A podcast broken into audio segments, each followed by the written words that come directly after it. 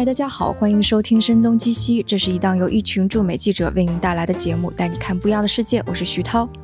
今天我们的话题是和脱口秀有关，然后为了严谨起见，我们就应该说这是单口喜剧。然后做这个题目呢，就是其实一方面也是我很羡慕幽默的人啦，另外一方面也是因为我最近在看脱口秀大会，然后这也是我这些年唯一看的一个综艺，就是还蛮汗颜的。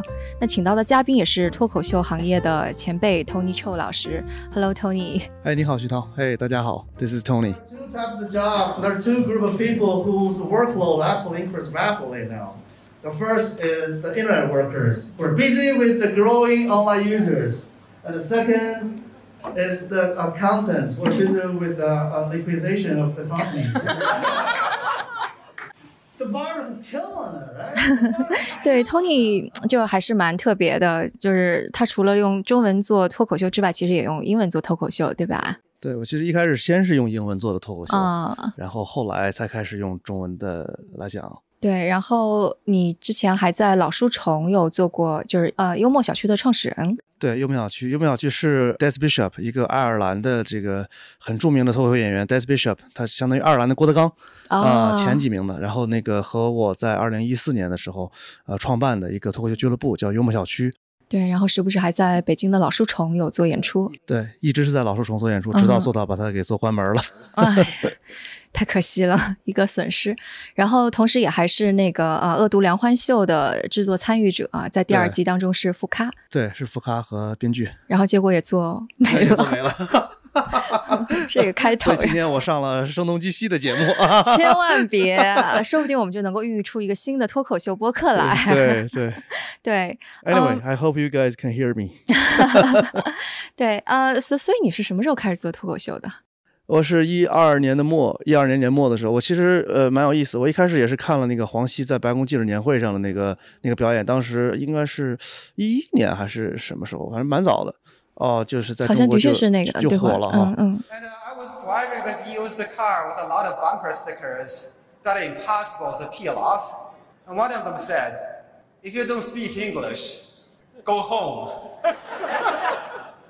And I didn't notice it for two years. 他其实不是白宫记者年会，白宫记者年会是 WHCD White House Correspondent Dinner，他那个是什么广播电视的跑白宫口的记者的一个一个 dinner。OK 啊，然后就是这个 Rose Joe Biden，然后就是变成了一个新闻事件。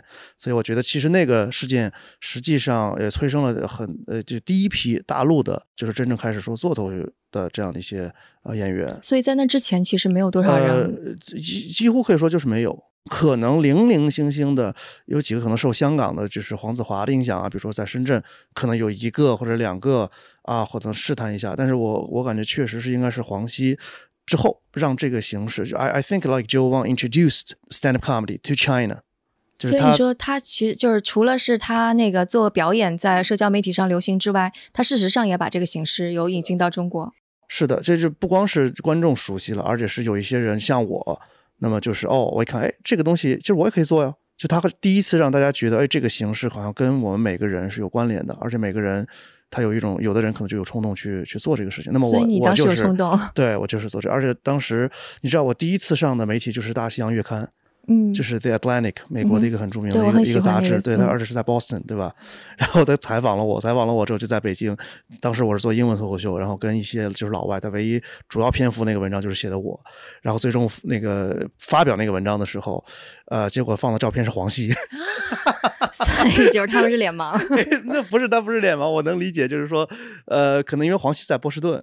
哦，所以他就并不是配错了，而是说他不是配错了，所以他作为一个可能更吸引人、更吸引美国观众的一个标志性的，然后而且当时可能没有比较早嘛，应该是一二年左右，所以其实离黄金那个事情没有太远啊，那么而且又跟 China 有关系。所以我觉得这件事儿是蛮有意思的。所以你听到黄西的演出的时候，其实你在 CCTV 做记者是吗？对，我当时在 CCTV 做记者，但我做记者的时候，我也是做那个就是国际的记者，就是我其实很多都是采访就是国际的一些受访者，很多时候也是用英文来去工作的。那么当时我当然也没有想到说一开始我要做英文的 stand up，呃，只不过我在中国找没有找到中文的，我就找到了一些只是做英文的一个小的 club，就一帮在中国生活的 expats。对吧？然后他他们就是定期去玩这个东西，哦，我才是说第一次上台啊，所以你是想着要去加入到一个 club 当中，然后再去讲段子啊之类的，其实并不是自己蒙在家里边先写了段子，是吗？呃，这个一定它是要有一个圈子的，就是国外也是这样，它所谓的 open mic，啥叫 open mic？对，就有点类似于咱们的广场舞，对吧？就普通人也可以加入，然后你跳的很好了，你可能就。它只不过它有上升通道是吧？变成职业化的。那广场舞大妈如果在中国有有一个上升的通道，有什么各种的呃呃商业性的演出是吧？广场舞的或者有这样的电视节目啊，或者有这样的专业的一些就是音频的节目，那么它就是一个产业了，对吧？它的它是群众基础是很好的。所以你是二零一一年开始写段子？二零一二年末吧，我记得大概是春节之前。第一个段子写了多久？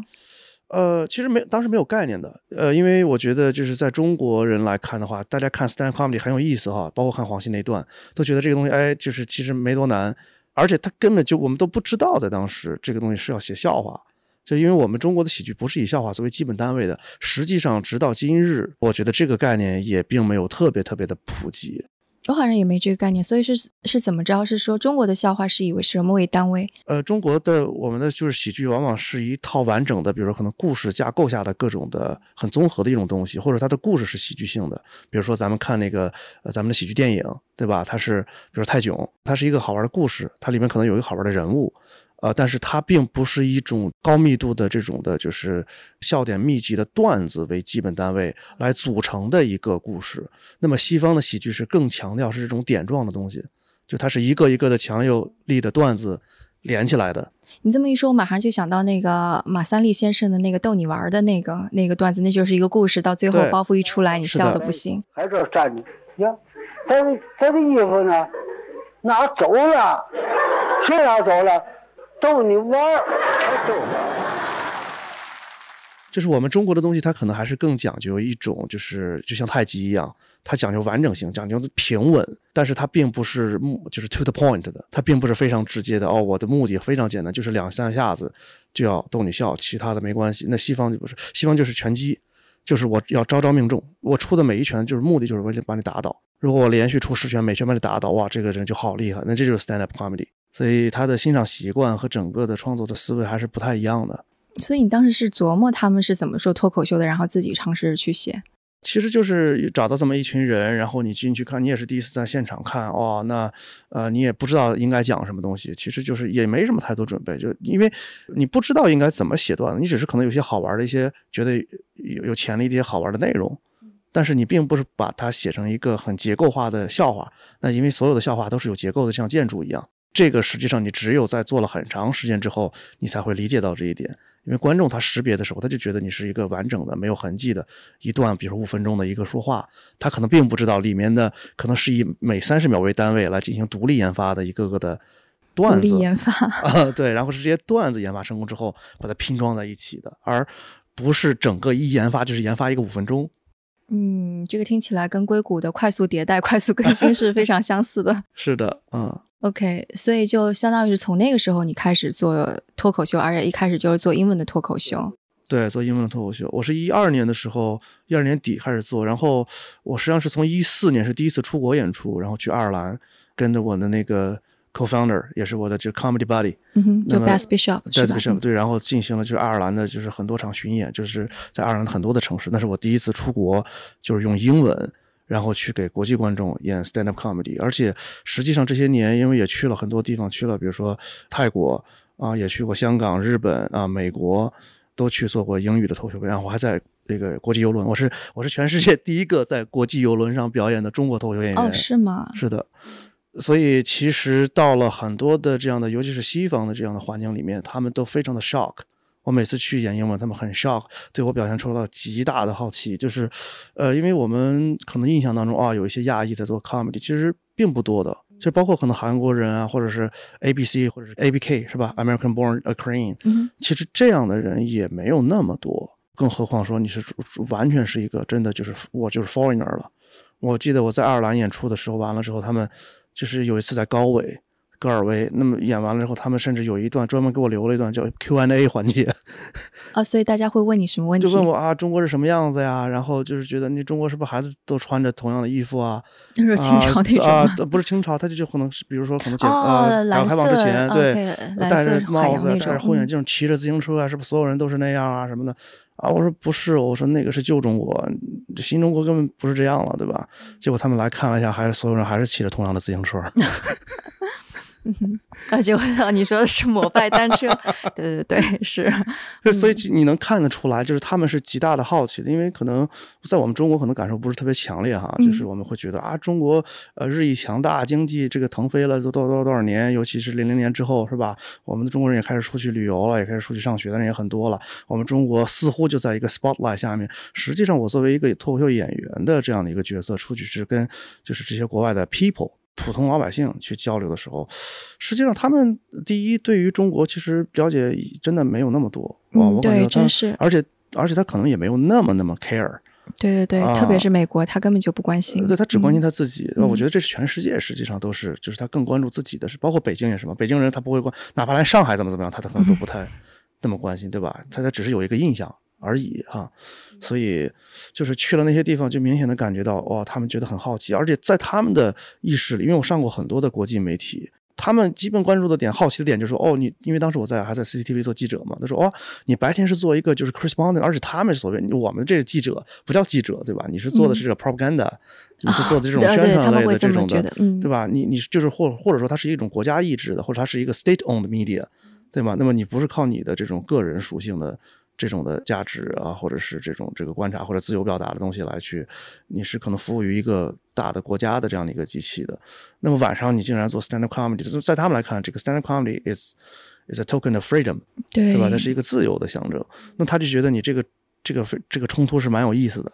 对，所以他们就很感兴趣，就是说，哇，你这个好特别，你你既是所谓一个叫体制内的啊一个身份，那么你又做了一个好像更自由化的一个一件事情，而且在他们来看，这个自由化的东西，它可能未必一定是 anti 这个这个 system 的，但是它一定是一个非常 independent 的这样的概念。所以就他其实是还是放在西方的那一套话语当中去看中国，结果形成了一种很反差性的东西。而且他会觉得，就是很多的都在考虑他的天生的思维方式，就是，呃，Can stand-up comedy succeed in China？或者说 Can China take a joke？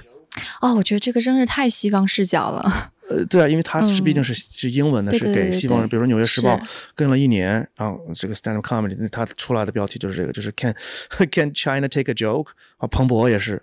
当时采做了一个这种比较短的一个采访，也是就是这个偏这种这种视角，嗯类似于中国开得起玩笑吗？这种是吧？啊，对，是，所以其实可能这个跟中国的我们观众对 stand up 的认知和感受差异是蛮大的。因为在中国 stand up comedy 它只是作为一种技术流，作为一种潮流文化，它并不是由于它的这种思想内核更多的东，在目前阶段受到了一些这种的大家的欢迎，就是大家会觉得很新鲜，是你这种表达方式，你的用的这种喜剧的技巧。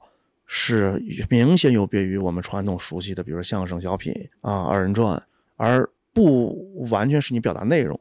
打个比方，就比如说，可能原来我们在八十年代的时候听的更多的都是这种民族唱法的歌曲，那么比如说，可能到了九十年代，突然来了一些流行音乐，哎，这个时候大家就会觉得，哦，这个东西是一个很不一样的，而且很个人化的，是吧？很人性化的，有些个性的东西。但是坦率的讲，在那个时候，可能这种风格本身就是更多的能让大家觉得哦产生兴趣，而不一定非要是你表达的内核。那么，当这个西方发达发展了这么多年之后，那么这个东西，呃，那么形式它就是它的基本形式之后，那么它更多的是在内容里面在讨论对这个意义。对对，是这样子。但回到中国来，就是其实从二零一二年到现在也已经八年过去了，然后中国的脱口秀应该是看起来是一个蓬勃发展的这样一个阶段。是的，我们当时，我记得一开始做脱口秀的时候，后来做了没多长时间英文，就发现了哦，北京也开始有做中文的了，然后我们就很容易就聚在了一起啊。也是受黄西就的是启发呃，他们可能不是啊，就是各种情况的都有，但是你会发现，就是随着不断的这方面的就是媒曝光呀、认知啊，包括很多线下的活动啊，越来越多，一点一滴、一点一滴，慢慢就啊积累起了一个圈子。这个圈子可能在持续的去做一些活动、做一些演出，也有更多的人加入进来，有更多的观众群，慢慢慢慢一直到后来，比如说出现了一些节目。我记得当时最早可能还是出现的是八零后脱口秀呢。啊，那个时候还是算是一个推进了一步的这样的一个节目，把这个形式，然后再往后好像又出现了什么金星秀，啊，然后再往后又是，呃，当然恶毒连环秀，然后后来就吐槽大会。然后脱口秀大会就是一系列，对，开始变主流一些。就在公众媒体这个这个层面上来讲，让这件事情越来越就是受到了关注，而且线下的演出，我们确实是经历了，就是看到了从一开始什么样子。因为在一三年、一二年的时候，连演员，你知道，做中文的世界里面的演员，他其实都不知道这个东西是怎么玩的，他们就以为就是我在家里写稿子，我哪怕可能修炼一个月，我在家里反复对着镜子练，然后到最后我就可以去剧场去售票演出去了。那后来不是这样吗？呃，不是这样的，因为这个它是需要你去做实验的，就是你的实验不可能是在家里像自己闷一个东西出来，你必须它是独立研发，就是每个笑话一个笑话一个笑话这种点状的东西研发的，就是我可能写了十个笑话，只有两个笑话管事儿，你这个怎么叫管事儿啊？你必须得在真的人面前去试，嗯啊，你必须而且在不同的人面前试，而且这一个管事儿。呃，是多管事儿，是吧？到底是有一个人笑了，还是就是在任何情况下大家都笑前仰后合？那么这个每一次记录实际上都是一个反馈，根据这个反馈要去调整文本，所以它其实是一个边演出边去实验和压场的这么一个过程啊。那么经历了这个很多时间的这样的积累，你把管事儿的东西放在一起，它到最后才会变成一段五分钟的。所以你看这个五分钟，它可能研发了半年或者一年啊，它可能这个如果把所有的创作加起来，可能写了比如说一百分钟。啊，类似这样，但最后可能只有，呃，这些管事儿的瞬间拼来了一起。相声的创作是怎么样的？相声，呃，之所以可能现在不是特别好啊，我个人认为不是特别好啊，呃，就是因为他没太有创作啊，没有创作。你想吧，相声一百多年了，一共也就这么多段子。他所谓的段子是指梁子，那梁子是指什么呢？就是一个 story。所以你会发现，这个相声它从头到尾，它的语境是说，呃，我给你讲一个大的故事，比如说《西征梦》啊，比如说那个呃呃白事会。啊，它是整个是一个大的故事，在这个叙事的故事的过程当中，时不时塞一点小笑话进来，所以它底子是一个大的故事。那么所谓的传统段子，就是我有多少个这样的这样大的故事，比如我们两个也可以说西征梦，他们两个可以也可以说西征梦，主故事是一个故事，但是我们在说这个故事过程当中，可能就加了一点个人的一点现在的一点对话呀，或者塞一点别的东西，呃，那个东西就变成了哦，稍微有点新鲜感的东西。但实际上底子的创作并不并不特别多。实际上，相声在九十年代的时候有一批新相声，你像比如冯巩、牛群啊，什么刘伟啊，那个时候马季啊，其实还是比较活跃的。对对，我还记得我小的时候会有就是守着电视机看一些什么相声大会啊之类的。是，但是呃，因为喜剧的话还是非常依赖于创作的。那么，如果这个创作力是不是特别好的？因为创相声的话，他演员是不不创作的。我听相声跟相声演员聊天，他告诉我，就是百分之九十多的相声演员，就他是演员，他是演别人写的东西。所以，那没有人写的话，那这就这个行业就就很难，就是持续的生命力。他就只表现了说学逗唱的那部分。对啊，你说学逗唱，你也得你也得有新鲜的对对对，其实是的，是吧？哎，那当时是什么促使你不断的有创作的欲望的呢？我觉得可能还是有一种自由表达的一种的这种欲望吧，尤其是我我其实，在英文里面和在中文里面是两个人格，I got splitted personality。我觉得就是一个语言，它是一个不同的文化，而它的语境也不一样。你的从小可能就是在接触这种语言的时候，你在这个语言环境里面的性格和形象是不一样的。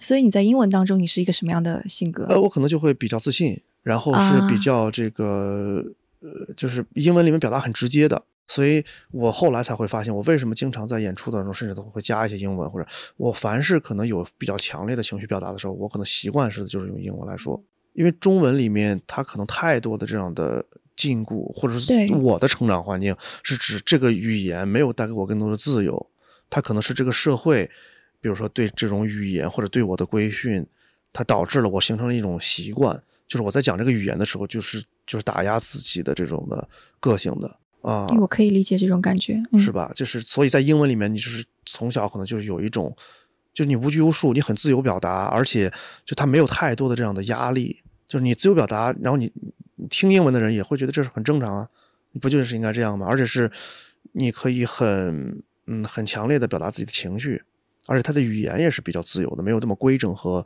就是中文是很 loaded，对吧？就是信息负载量是非常强的。我们讲究很多的这种格式的东西，就是叫什么呀？就是言外之意的东西，是吧？就这种东西特别多，英文没有。就是，所以我会觉得，就是，所以别人总说我没什么情商，我也觉得确实没什么情商。我说按这个标准来的话，可能西方人就是美国人都没情商啊，太夸张了，他们对吧？哎，我暗搓搓的想一下，是不是也跟你当时的工作有关系？就工作当中，可能你没有办法自由的表达，可能还看到一些反讽的地方，所以我不如想要表达出来。也有可能吧，就是你会觉得英文那个它它那种呃自由，它带给你的那种个体价值的实现哈，是一种非常美妙的感觉。他不只是说 OK，我给你上台表演一段，我觉得我觉得这个事情直到今天也依然浓重的存在。就是我体验到的，就是中国的脱口秀环境和西方的一个巨大差异就在于此。就我们中国人可能一提到脱口秀，我们这么多年其实都说烂了这件事情，就说啊你干嘛啊做脱口秀？那你跟能不能给我们来一段？来一段？来一段？哦，shit，Jesus，这个一听这个我们就觉得头疼。就是他不理解，就是这个幽默或者说是这个 stand up 的东西，它是一种很自然的，它是一种智力体现。那这种智力体现，它是在一个正常的交流的基础上的，而我们的关系不是说我上台给你秀一段才艺，我不是才艺表演。呃，你这个比如说这个罗永浩演讲能力很强，你跟他说，哎，听说你演讲能力好，你能不能给我演讲一段？你不会觉得这很很傻吗？这件事情，对这个好像对东北大哥 说也更更合适。对，它是一个在自然的我们的就是一体交流过程当中自然流露出来的一种一种思维特质和人格特质。你不能说啊，你是一个很很这个思维开放的人，那你能给我表现一段来，我看看你思维有多开放，对吧？这个就它不是一个欣赏习惯。这也是我在那个就特地为了这次采访，我还做了一些功课，然后去看那个马克吐温他是怎么从债务当中摆脱出来。他当时投资非常的失败，所以他要做。巡回演出，然后那个相当于是世界上第一个意义的那个全球演出，就马克吐温的。是的。那他肯定就不是说冲着是去说段子去，他肯定是一个表达，表达的时候他又特别幽默。我觉得这种感觉是很棒的。就你说的是一个正常的事儿，但你能够用一种幽默的方式表达出来。对，它是一种人性之光，在我来看是一种人性之光，而不是特意要去像那个什么一定要去逗笑你啊那种。我觉得在国际上跟他们交流的时候，他们对于中国人的一个印象就是中国人其实是没有 sense of humor 的。就是他觉得中国人是哦，真的吗？哦哦，这是一个国际共识哦，就像就像比如说西方大家讲，比如说呃欧洲人的印象，那么我们如果说反讽的话，都会觉得，如果你想做一个幽默的人，就是 be be funny like a German，就类似的，对吧？就是大家都会觉得德国人像德国，你要学幽默的话，你要像德国人一样幽默，对吧？实际上就是说德国人一点都不幽默。嗯，那其实他们对于中国人的印象都是 stone faced。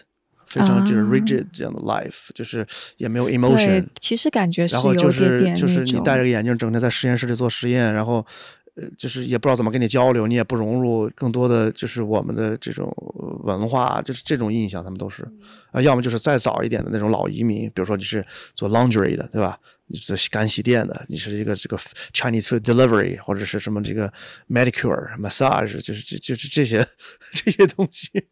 这个 prof young professionals 就是科学家嘛，对对对，我我的确觉得，就是好像美国人特别珍视幽默的这个品质。我还记得我儿子在幼儿园，在美国的幼儿园的时候，拿到第一次评语，他老师给我儿子的评论是 he has a sense of humor，然后当时非常的惊讶，我说。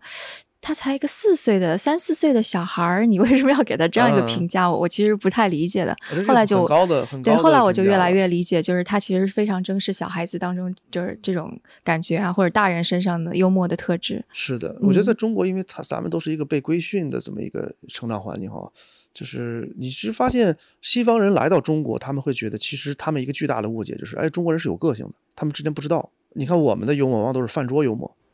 对吧？我们比如说在晚上一个一块吃饭的时候，大家就打趣，或者是就是他很放松。那这一面实际上西方人是完全都看不到的，都不知道。所以我们可能从小的教育环境或者家里的这种教育，他就不觉得幽默是一件很正经的事儿。就是我们都教育人要正式、严肃、认真、严谨，就很保守，而且是你不要凸显自己，你要你要遵循规则，然后你要守纪律，你要听领导的，听家长的，听权威的。啊，你不要有你的想法，你就按照这个我给你安排的任务，你就做就 OK 了。所以他长期这样的就被打压。对对对，其实你知道我在那个做，我说我做了一点点功课，就的确脱口秀就是那个单口喜剧吧，在美国其实能够追溯到很久，什么一八零零年啊，或者是那个一八多少年。然后那时候我在看他们，其实有的也很低俗的，然后很容易让我想到二人转。为什么呢？因为他们在表演，就是那个时候 stand up 那 comedy 这个名词还没有出现，它是另外一个，就类似于杂耍呀这种感觉，也会有唱，也会有跳，有的时候还有点马戏，然后可能还要有那个两个人的互动。我一看，我觉得这不就像是东北的二人转那种感觉吗？你唱一段来一段之类的。但是后来可能就是逐渐逐渐的，他们就更加进化了。就是似乎这种表演形式，它在一个进化的过程当中。然后我当时就在想，就中国的二人转或者相声，它为什么没有逐渐的再去进化，或者它进化到某个阶段，它就停下来了？大家就只接受它就是闹腾的那一面。就也可能就是刚刚你说的各种各样规训的，就使得它只能够保留那种形式，它没有再进化往前一步。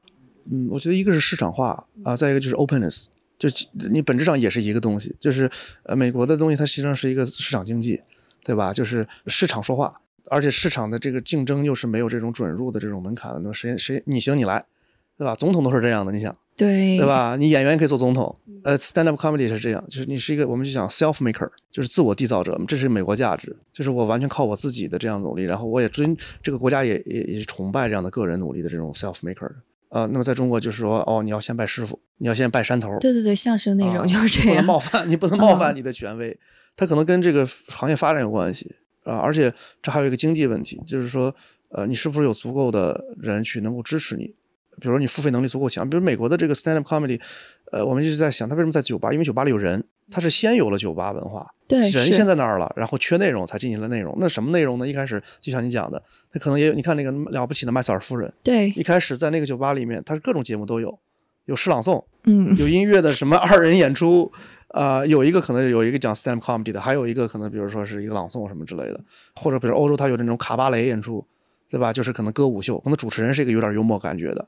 对，那么到最后，它有点类似于我们的，比如晚会文化。那么晚会文化，你如果随着市场的发展，它可能其中，比如说哦，我我就喜欢其中的这个 stand up 这一部分，那这一部分单独就变成了一个行业了。那么中国实际上就是我们的，因为看咱们 GDP 的比重来讲的话，消费是很占比是很小，我们的占比好像还比不上印度。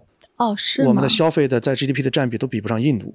所以你就可以想象，就是如果你没有一个很强的支付能力去支付它，那这行首先它创造价值的人，他如果活得不很好，那么他就不会有更多的人涌入这个这个行业。那么这个行业又有很多这种可能由于这种老的这种的这个封建呃社会或者是老旧社会那一套走江湖走码头这样的人的一种江湖呃生存方式，这种行规也好，这种什么其实是一种在那个社会结构下和环境下的一种行业状状态。那么又如果没有进化。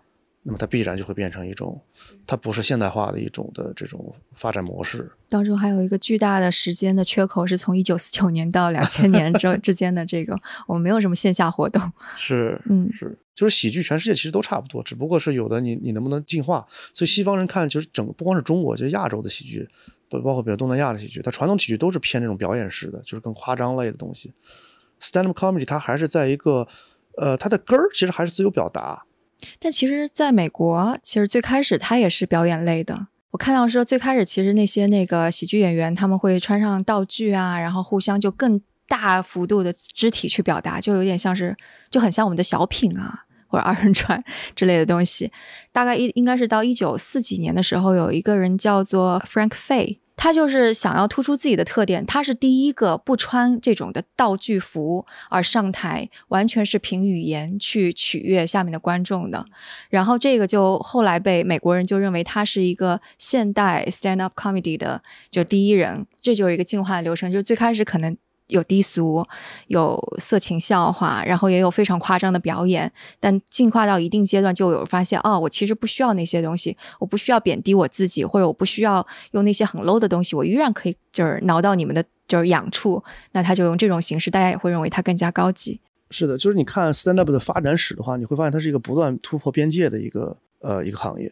stand up comedy 就是你你干嘛东西它很自由。你完全看你交给你，你只要是能够长时间的、持续的、密集的让观众笑，那么这个就就 OK。其他的都是市场，还是那个问题，就市场选择。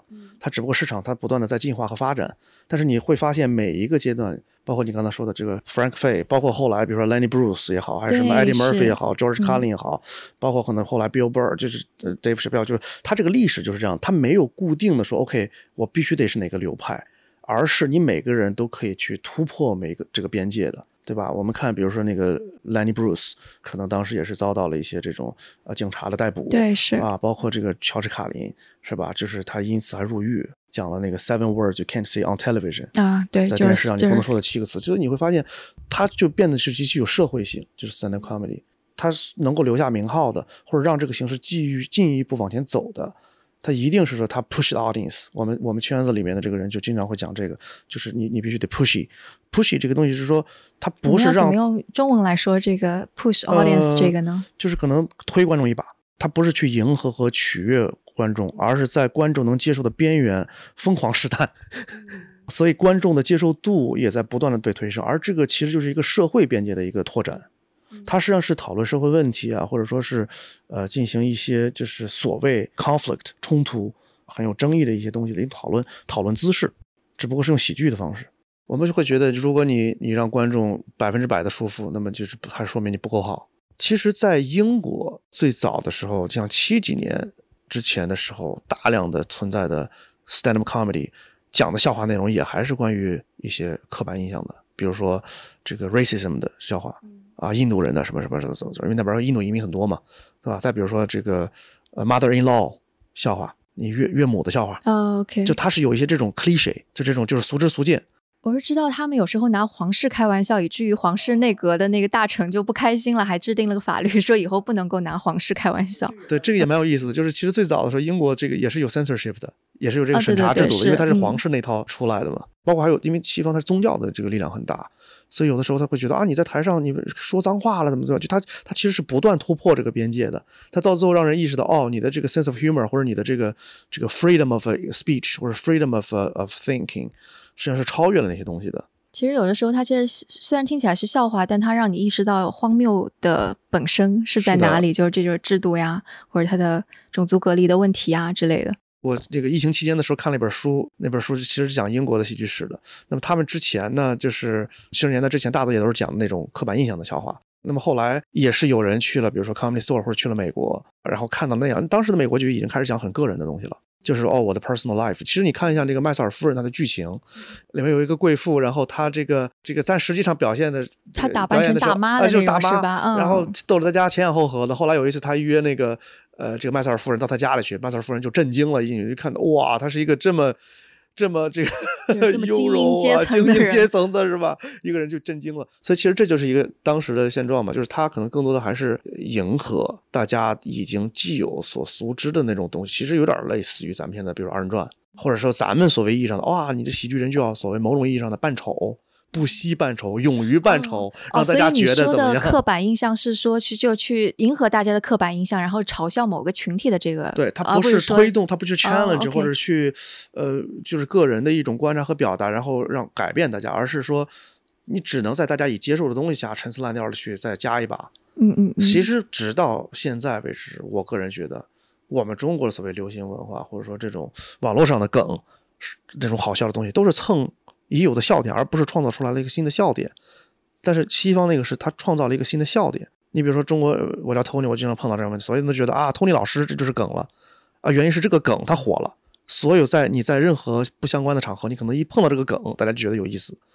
但是这件事儿它并不是一个以创造力为驱动的，这是一个陈词滥调。对，陈词滥 调是的。所以他们当时英国就觉得哇，这个美国竟然 stand comedy 可以讲你个人真正在想的一些东西。你可以讲任何话题，竟然哇，他们就很受启发，所以后来也是发生了很多的变化。对，所以我说这个太奇怪了。你说人的大脑、人的思维方式怎么会这样？就是你看，连我们对喜剧或者好笑的事情本身都会有一个刻板印象，觉得要嘲笑别人那才是搞笑。就是任何的事情其实都有发展，只不过如果它没有一个发展的话，你觉得它就应该是这样的。现在，因为我觉得就是脱口秀火起来也是跟一些电视综艺有关系。那你觉得这个对这个行业它是比较好的事儿，还是其实你也会看到一些问题？当然是好事。一件事情能让更多的人知道，本身就非常了不得。因为任何的事情它不可能一蹴而就。当然，不同的国家、不同的社会环境，甚至不同的这个呃文化习俗，其实呃对这件事情的它发展路径可能也不太一样啊。但毕竟这件事情能让更多的人注意到它了，能够愿意参与进来。是件很好的事情啊。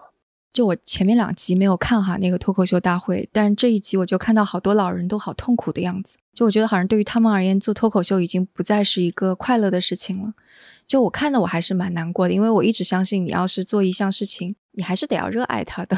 所以我不知道，就是你作为一个。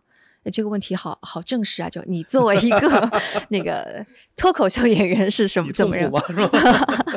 太正式了这个问题。其实其实 stand up 是一个非常个人的事情，就是他没有说你一定要怎么怎么怎么样啊，你一定要抨击什么或者一定要讲什么。其实你看很多人都在做 stand up comedy 啊，我个人认为其实每个人的原因也不太一样。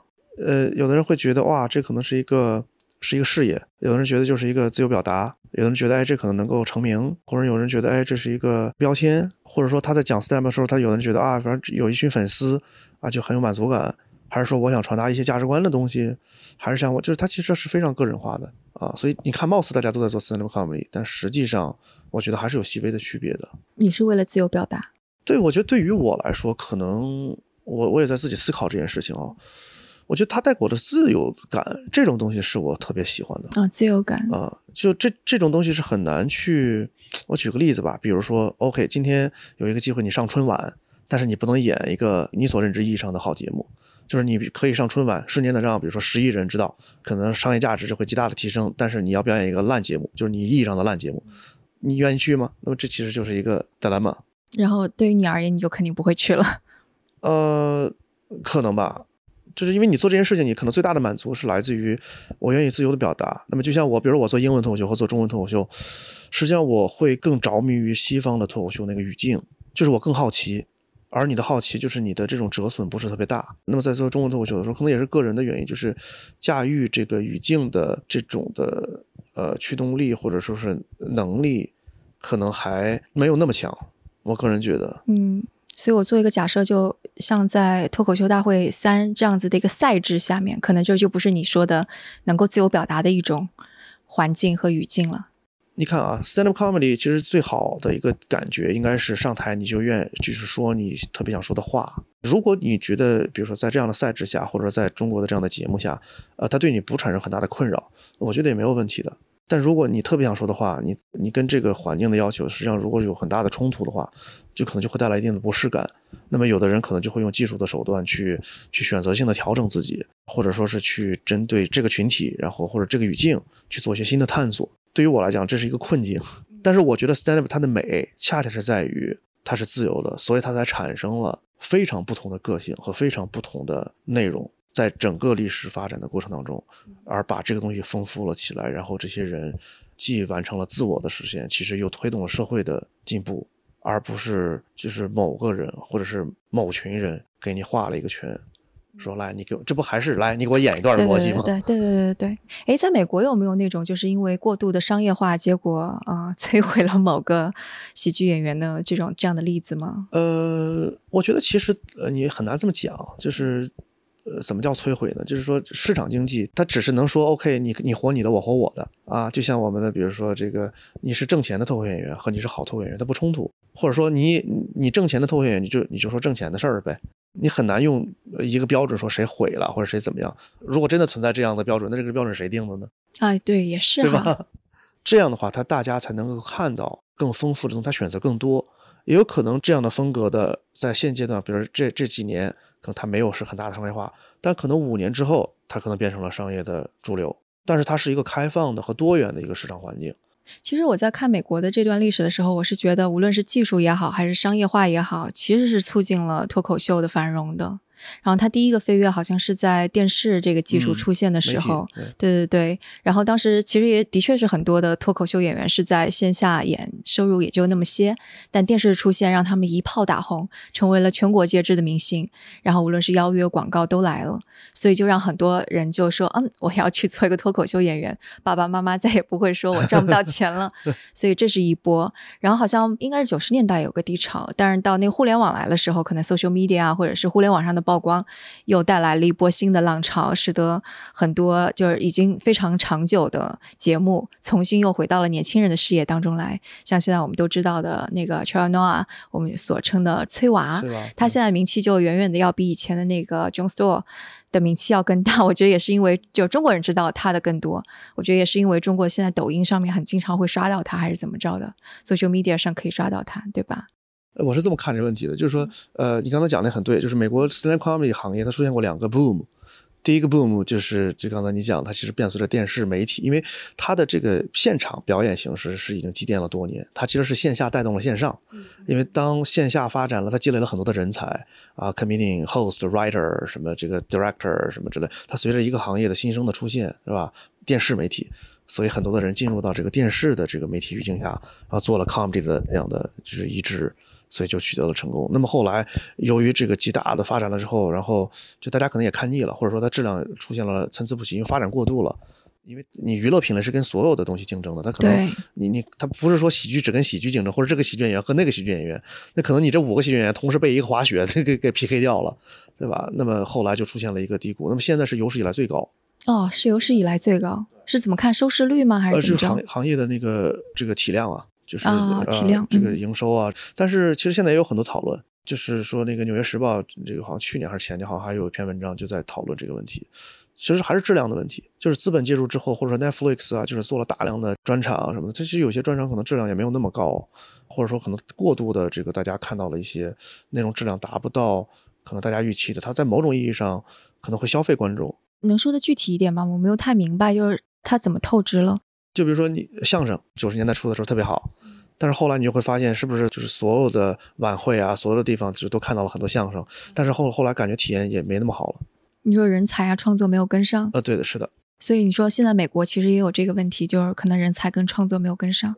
我觉得九十年代它就是他第一个 boom 是因为他多年线下的积累，嗯嗯，对他找到了一个新的媒体方式，然后释放了，对，哗一下子就就爆掉。其实相声也是一样啊，其实相声真正大众化，其实还是要通过主流媒体啊，因为你仔细想一想，相声再人尽皆知，再所谓我们的中国的这个什么的国宝，它其实也就一百多年啊，难道一百多年中国没有喜剧啦？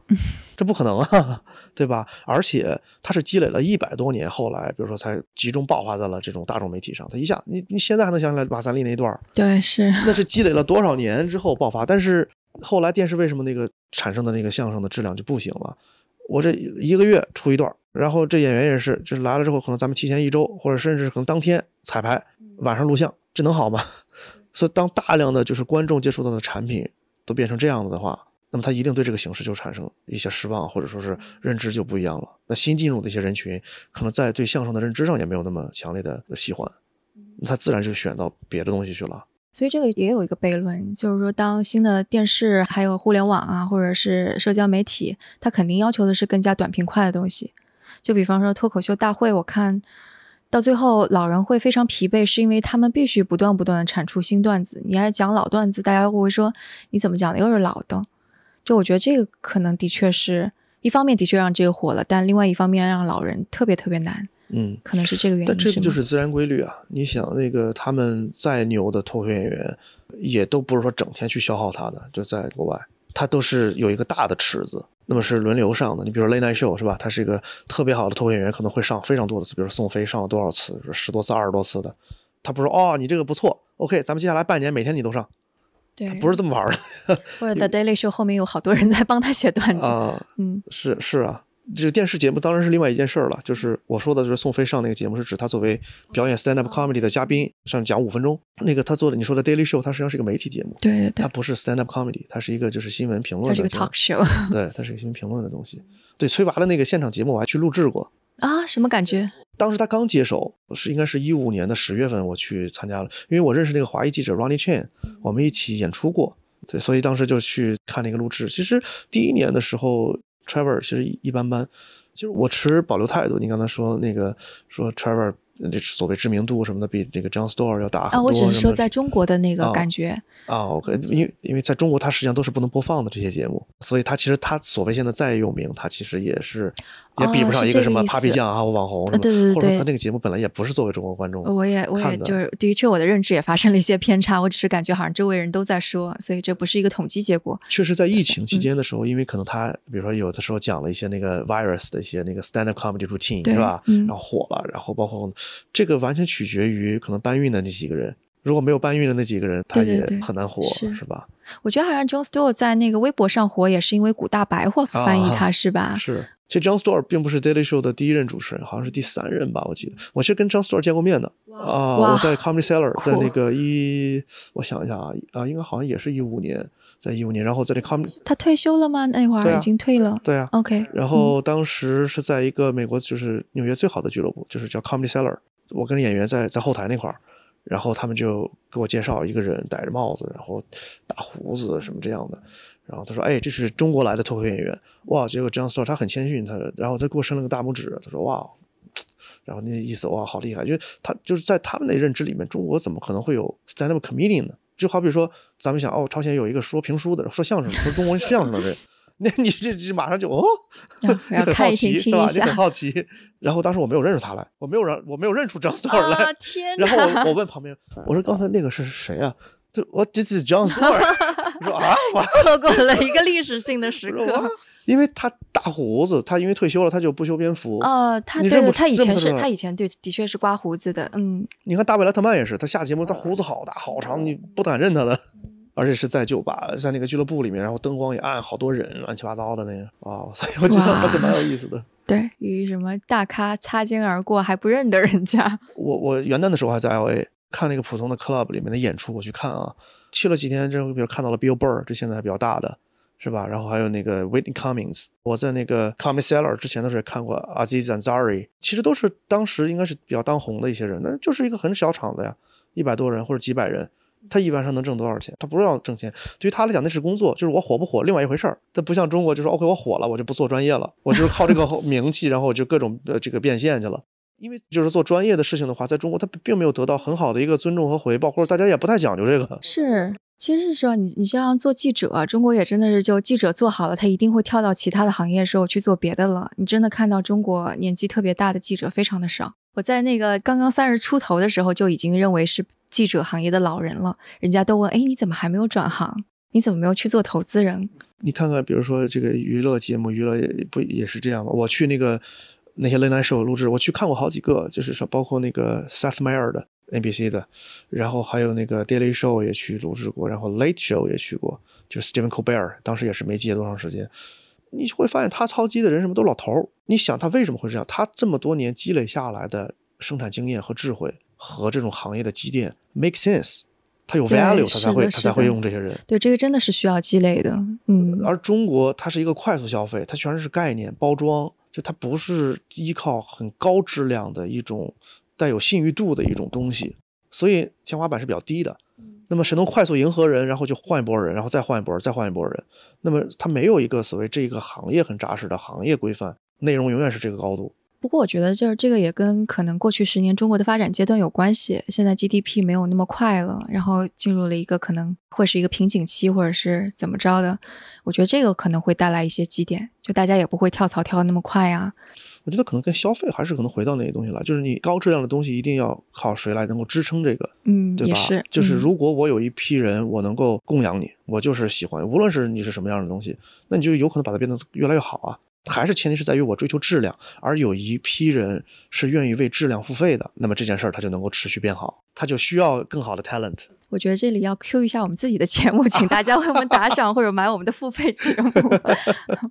那那个其实我还是挺好奇的，因为在如果是参照美国的历史的话，你会看到当它有就是不错的电视秀呀，或者出现不错的呃类似于专门的 comedy club，它都是同时好多个出现的。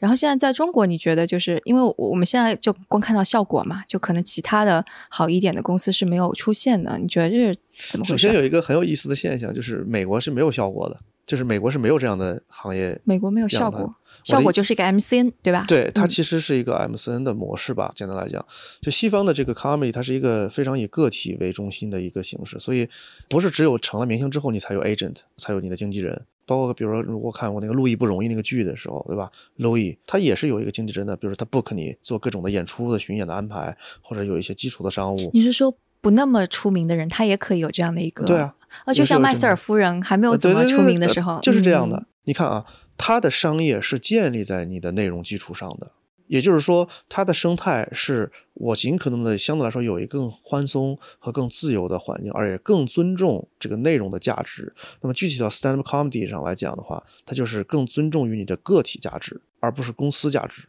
即便是这个公司很强大，它在前面的一定是这个 comedian，个人，嗯，他的 comedian 的价值应该是整个行业里面最重要的东西，因为他创造了内容，才有了商业，而不是这个内容是被商业反噬的。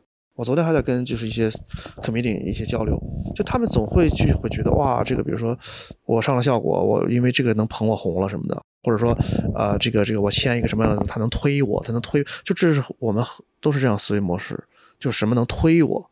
但是 in the end 你会发现，最终你会发现，那么一个组织它是要靠你的，对吗？我在想，我在想美国的那个，就比方说很多秀，它都是个人的秀，对吧？然后这个秀就是其实是跟电视台签约，它就相当于这个电视台的 KOL，呃，然后电视台会给他带量，服务他，然后他给电视台带来广告。整个的那个 team 的很多都是就是那个主持人是 boss，对，是，所以你看，比如说柯南秀，那么当时在这个 Tonight Show 那个对吧，他 cancel 了之后，离开了 NBC 之后，他去了后来去了 TBS，那好多的那个班组都是跟他就走了。对，所以这种感觉其实就是也也跟那个大的，就像像那个李佳琦，他可能就是这种感觉的，对不对？就虽然可能嗯比较不太一样，但现在效果把所有的这些人聚集到一起，就是我的意思是说，西方的 comedian 它是所有的东西都是围绕着你个性化和个人来的，而他们的某一种所谓的共识也是，他们都很清晰，就是最终所有人都靠这个演员，演员必须是一个基础。而中国呢，我们的习惯就是说，我们这个演员是需要别人把我们捧红，我觉得这个也是就跟商业业态有关系。就比方说，在中国过去的十年或者到现在为止，还是流量为王，大家并不觉得你这个内容是可以差异化，因为内容就大家都觉得你文章可以抄，你电影可以抄，你什么都可以抄，所以他们不觉得内容是很重要的，他们会说流量更加重要。我觉得可能中国因为市场太大，所以大家习惯式的挣钱的方式，各行各业，我觉得哦，都是习惯于垄断资源、占有渠道式的，而不是通过我把一个产品做好的方式。所以我最快的赚钱的方式就是我占据一个最主要的资源，我垄断一个最主要的渠道，我就可以躺着赚赚钱了，是。而不是基于我把这个东西做好了，这个好的东西赚了很大的一个钱。诶，像《恶毒两欢秀》，你会觉得它是一个成功的，还是一个就是你目标心目当中成功的东西？我觉得，我觉得，我觉得蛮酷的，蛮酷的。我觉得蛮酷的。就如果他到，当然他因为后来就停播了嘛，但如果放到现在的话，就你会去想象他的类似于收视率跟脱口秀大会比呢？首先，它是个单人节目，它可能天然上就不可能就是像那么就是多人又有明星啊，又有什么就是那种节目比。就好比说李诞单做一个节目，如果他也跟脱口秀大会比，那这没法这样比。对，或者他无论是不是谈话，就是他单人节目，他不太一样的。比如《恶毒梁文秀》，喜欢的人是绝对非常喜欢，粘度很高，因为它是一个非常个人化的一个节目。它呈现的东西，你的价值观、你的风格、你的所有它智力的东西，你的是价值观的东西，他喜欢你是因为是喜欢了你这个人，那这就是 stand up comedy 啊。对我，我真的就是看脱口秀大会三的时候，有些人他的段子里边没有体现出智力跟挑战来，我就特别不耐烦。我就想，还不如让就是我喜欢那些能够体现出智力挑战那些人给我多讲讲，我就会有这种感觉。是的，这就可能就是有一个过程吧，就是说，呃，观众可能现在是不是 care 这样？就像比如说饭圈文化进入了就是德云社，进入了这个相声啊哎，饭圈文化进入啊，对啊，德云社，这个这不现在很多德云女孩嘛？然后现在郭德纲吗？呃不是，就是可能可能那个德云社其他的一些演员啊。啊，年轻演员是吗？啊，对啊，但是现在这就是主流啊！这郭德纲一年才演才演几场啊，他不演啊，平时在德云社里面。那你说来了这些人是来了很从商业上是成功的，但是对这些事儿上呢，那些人是来看相声的吗？你说是也不是，我就是看到你了打个看 call，然后很喜欢你，然后就是偶偶像文化嘛。所以其实如果那个中国的脱口秀要再进一步的话，其实我我们是还是需要，不是说第二个效果吧，而是还是更多的其他的组织或者出现更多的类似于跟脱口秀有关的节目，可以彼此竞争，甚至是更多的平台。其实是个是个人，就是你最终节目也好什么，其实你都要落到 talents 上面。但我就觉得现在在中国，就是这种平台已经独霸一方的情况下。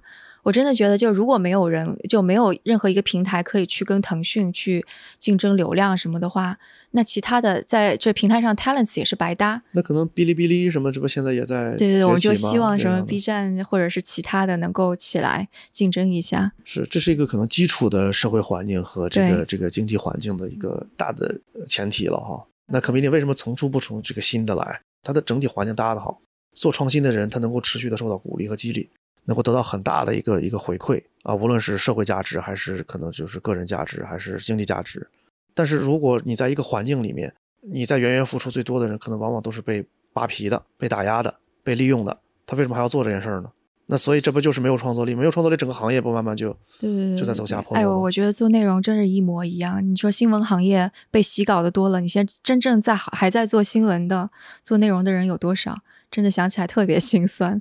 这所以很很 sad，就就是貌似红红火火的一个东西，它未必是健康的，也未必是稳固的，有待观察。对，就是 stand up comedy 在中国还是太年轻了，这才刚刚开始，这可能也就是美国的五十年代，哎，真是电视稍微普及一些，然后电视节目秀出来了刚开始露头大家可能认识到啊，有些人做这个的啊，然后嗯，就是这样。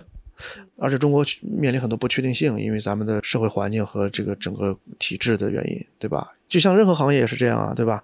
你这个比如说 P to P，然后发展了一段，啊没了这个行业，对不对？你 公众号呃，咪蒙写了一个号火了，这这你别管他对还是错，是吧？首先人家人家花钱养着他，哎，人家又不赚你的钱，你可以骂他呀，没关系。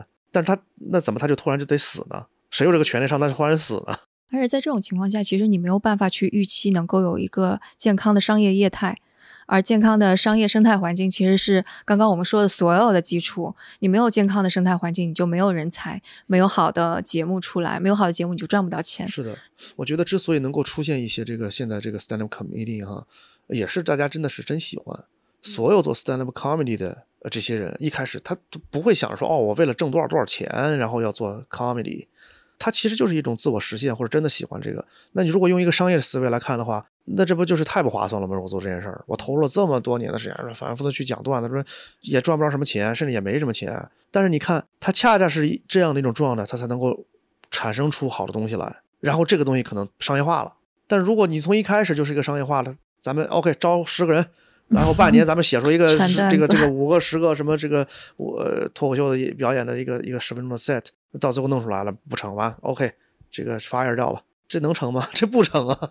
不过还好的就是现在感觉一年比一年还是参与的人更加多了，认知度也更高了。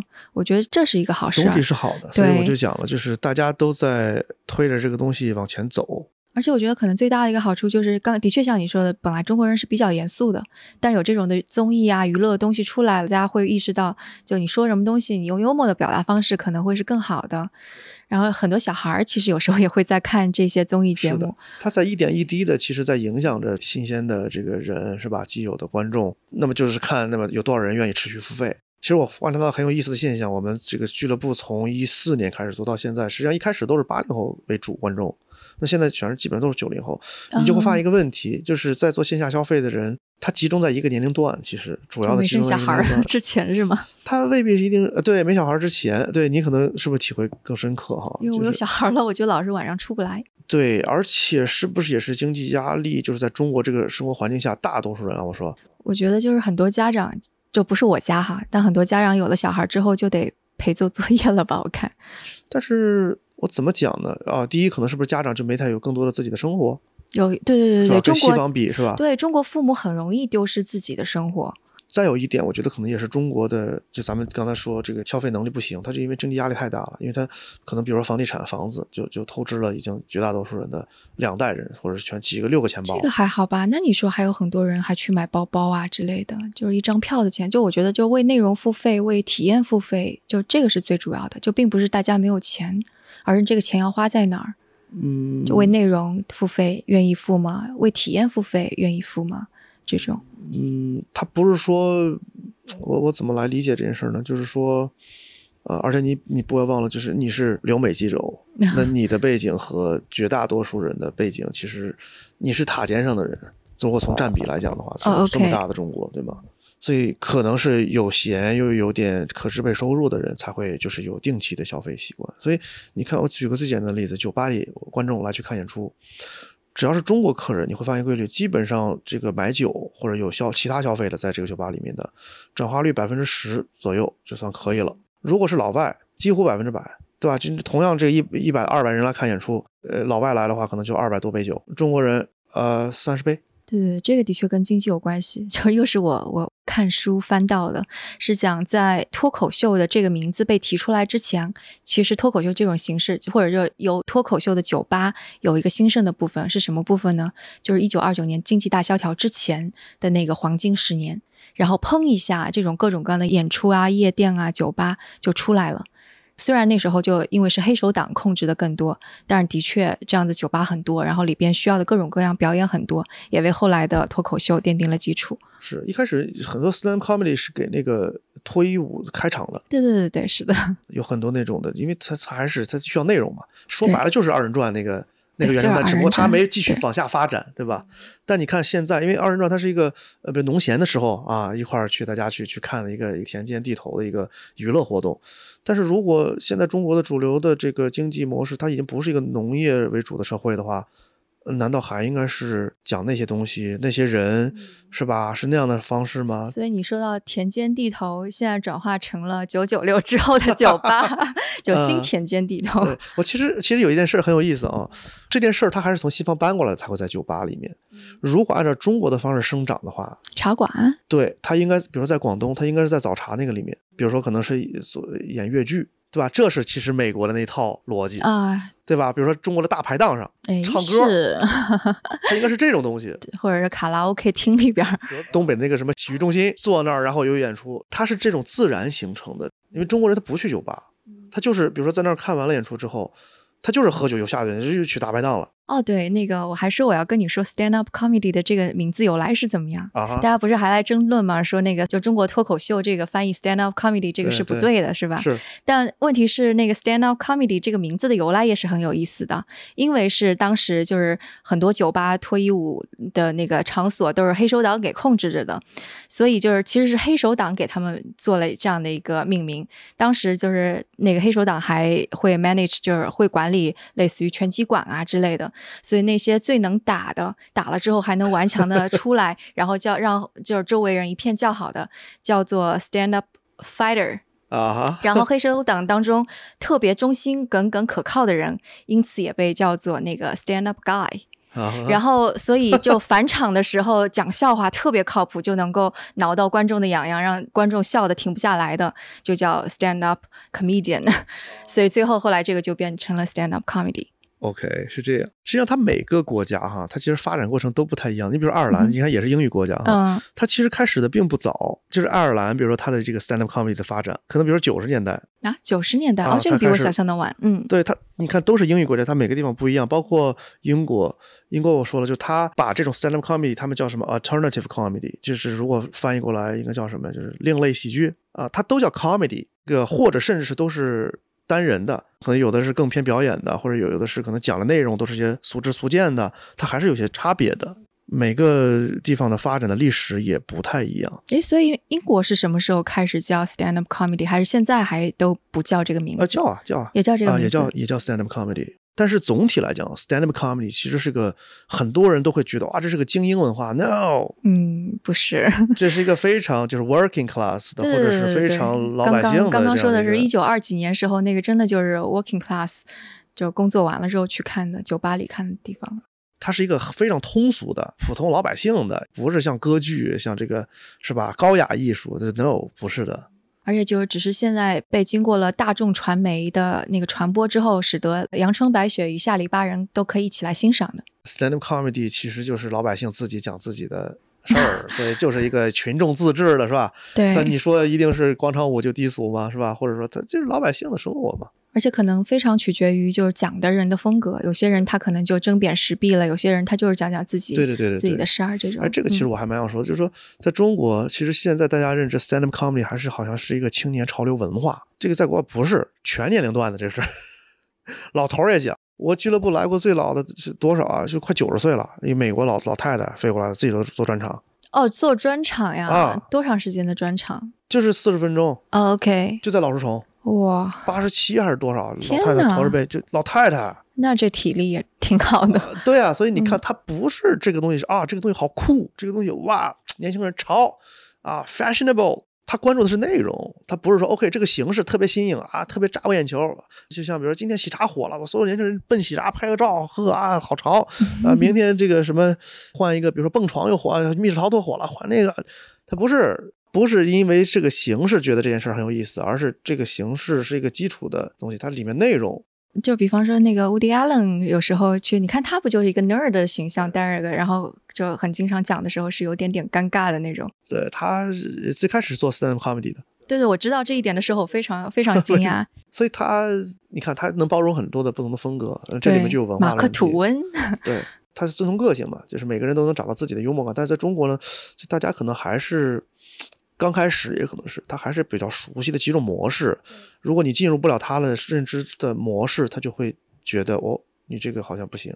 就被 judge 了。啊、对，就啊，对，你说的很对，就他他喜欢我们可能习惯 judge，但是英文里面哦，就观众是非常追随你的，就是他在听你讲的东西，你可能讲了一个玩笑，大家会觉得哦，那你是认真的，或者说大家在看你是谁。所以西方它有一个基本的标准，就是说，呃，你算不算成熟呢？就是你讲完了之后，大家能够清晰的知道你是个什么样的人。如果他看不到模糊的这个人，你就说明你这个好像还还差点意思。所以我们就是期待说，中国能够出现各种各样的脱口秀演员，也有各种各样的节目，就不是只有一种。是的，可能各有各的观众。对对对对，他不是说只有所谓叫脱口秀观众，对对对而是说我可能就是喜欢某一个演员。是，我喜觉得会有分层，就有些可能偏观点向的、啊价值向的，有些可能就是纯粹就要被 Exactly 嗯，对我觉得到那个时候，可能我们可以说这个行业它是走上正轨了。stand up 起来对了，对对，stand up 起来 stand up comedy。对，是，对对对，是这样子。那就是今天录的也挺多了，但我就问最后一个问题吧，就是中国和国外，你最喜欢的脱口秀演员分别是谁？哇，这个真的好难回答，因为你在不同的阶段，你会看到不同的东西，然后也会有不同的启发，而且它可能也很难比较。就好比说，你是更喜欢咖啡呢，还是更喜欢呃肉夹馍呢？你你很难 做做取舍这件事儿。我蛮喜欢池子的，其实。你为什么喜欢池子？呃，我觉得就是呃，我喜欢他的表达，啊、就是我们现在的 stand up comedy，就大家的观众的更多的关注点，甚至包括演员的更多的关注点，还是在技巧上多一些，你说写段子，然后表表述出来就是段子的。的技巧。OK，段子技巧。啊。那么他在挖掘这个表达上，他也在说啊，我挖掘我痛苦的事情，我挖掘我悲伤的事情，我挖掘我什么的事情。但是在这个表达的独创性上和深度、丰富性上，也甚至可能更大一点社会性上，就从时空和宽度、深度。就是多元的这样来讲的话，还是集中在一个比较小的一个空间内的，这可能跟他的就是不同演员的成熟度啊，或者说跟阅历，但是我仍然觉得还是跟认知有关系。我我觉得池子蛮好的一点就是他首先他的技术还是不错的，然后他是能够很真实的表达自己的真实的话，不是说今天我一会儿再讲一个回家我爸妈催婚的段子，明天我讲一个哎在北京九九六太苦了太苦逼了怎么着，就你说了半天说了一个大家都知道的东西，你又印证了一下大家就是俗之俗见的这样东西，只不过可能变成了一个技术性的段子。那其实西方的脱口秀它就是娱乐性当然是都必须得有了，但是大家更关注的审美取向是你的表达是什么。就人家能够通过你的视角去看到一个不一样的东西，然后并且还觉得很好笑。对，其实都是 philosopher，comedian 都是 philosopher。哇，一下子怪不得那么多嗯抑郁症呢。就像今年 rap rap 这样，就是所有人都说啊，你这个是 trap，你这个是什么什么三压四压，你全都是那些东西。然后，那你你说的你在说什么呢？我不知道。你你对生活的阅读是什么呢？你想表达是什么呢？先不笑不笑先不说，你你就是你平时的痛，真正的痛苦，你跟别人聊天的时候诉苦的东西和很很挣扎的东西，你有在把它讲成笑话吗？或者你有把它表达出来吗？没有，没有，这就不是你能做的最好的东西。